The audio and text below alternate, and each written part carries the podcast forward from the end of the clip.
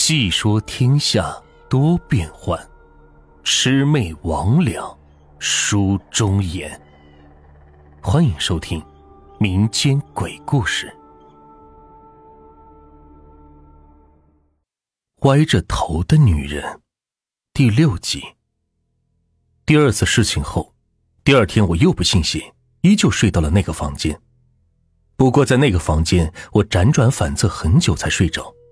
结果又和头天一样，睡到一半我又醒了，而且依旧是动不了。这次倒是没看到那两个小家伙，但就是一直动不了。昨天的招也不好用了，躺的时间越久，我就越怕，怕万一一直这样醒不过来怎么办？不知道过了多久，我听到最外面的教室门被打开了，我还听到我们班老师的声音，他在叫我的名字。随后，我的闹钟就响了起来。我猛地坐起来，一阵后怕。我连忙出去，看到果然是老师来了。他说他叫了我很多声，我都没回答。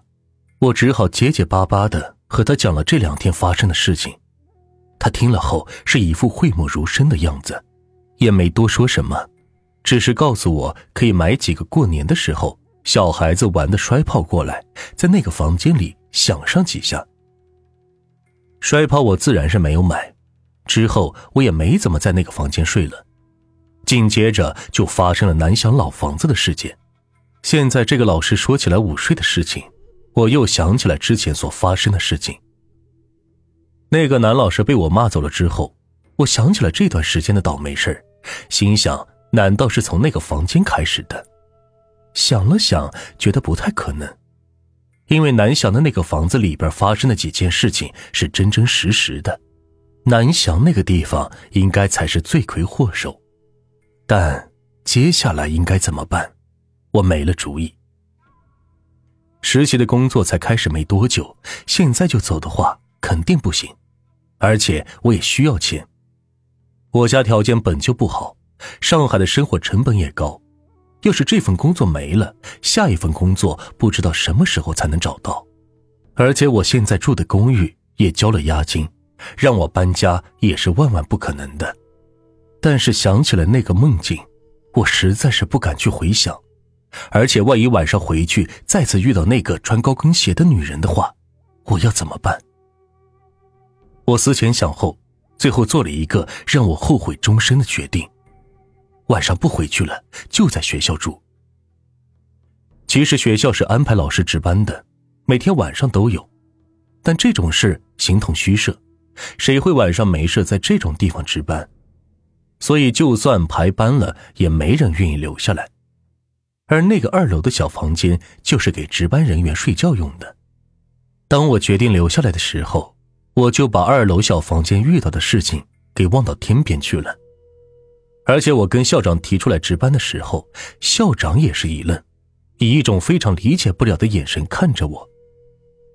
本来我是没觉得怕的，但真的等人走得一干二净，偌大的学校一个人都没有，除了野猫的叫春之外，一片寂静的时候，我是真的怕了。最讨厌的，没一会儿外面就起了风，继而淅淅沥沥的下起了小雨。虽然是春雨，但我看外面低垂的树影以及沙沙落下的雨声，想起昨晚的梦境，竟然有一种凄风苦雨的感觉。值班的人都是有手电筒的，本来还要巡校，但是我一个小姑娘哪有那个胆子？随便拿着手电筒四处扫了扫，爬上了二楼，紧紧的锁上房门，钻进了被窝。钻进被子的时候还不到十一点。心里还是挺害怕的，就想早点睡过去。可是越是想睡，就越是睡不着，就掏出手机看了会儿小说。这看了一会儿，觉得是有些困意了，就把手机塞到枕头底下，闭上了眼睛。可是眼睛刚闭上，就感觉房间外面似乎有人在推门。推了两下没有推开，然后就停住了手。我当时脑袋有点懵。心想，怎么这个时候还有同事没回去？就张嘴问了一声：“谁呀？”谁知道不问还好，问完之后，那停下的推门声又开始了。而且推门的力气是越来越大。到了后来，推门的那人似乎极不耐烦，开始在外面乒乒乓乓的一阵乱锤乱砸。听到砸门声，我害怕极了，就在房间里吓唬着：“你快走！你要是不走，我就报警了。”我这么一喊，还真有效，那人竟然真的停手了。随即，我听到了一阵脚步声，踢踢踏踏的离房门越来越远。就在我以为他走了的时候，忽然听到那脚步声又回来了。这次回来似乎是跑着的，到了门口开始一脚一脚的踹门，踹得惊天动地。我是第一次遇到这种事，一时之间也不知道怎么反应。等我想起来报警，却怎么也找不到手机。等我找到手机的时候，门已经被踹开了，一个人醉醺醺的冲了进来。我着急忙慌的开了灯，才发现这个人我认识，就在中午跟我开玩笑的男老师。他明显是喝醉了酒，满脸通红，倚在门框上是大口大口的喘气，一双眼睛凶狠的盯着我。我当时害怕极了，拿着手机指着他，让他快点滚。我不让他滚还好，一说出“滚”这个字，他一下子就冲了上来，抓着我的手，把我死死的摁在床上，一边摁我，还一边哼哼的对我笑着，也不说话，然后就开始撕扯我的衣服。就这么一瞬间，我脑袋变得空白一片，什么都想不起来，只是死死的拽着衣服不松手。过了一会儿才反应过来，心里又怕又急，还满腹的委屈，一时之间也不知道该怎么办，只好是拼命的求他，可他根本是不为所动。这个老师平时还挺好的，还经常给我零食，怎么现在忽然变成了这样？绝望之下，我身上的衣服被他扒的是精光，只剩下了内衣，这是我最后的防线。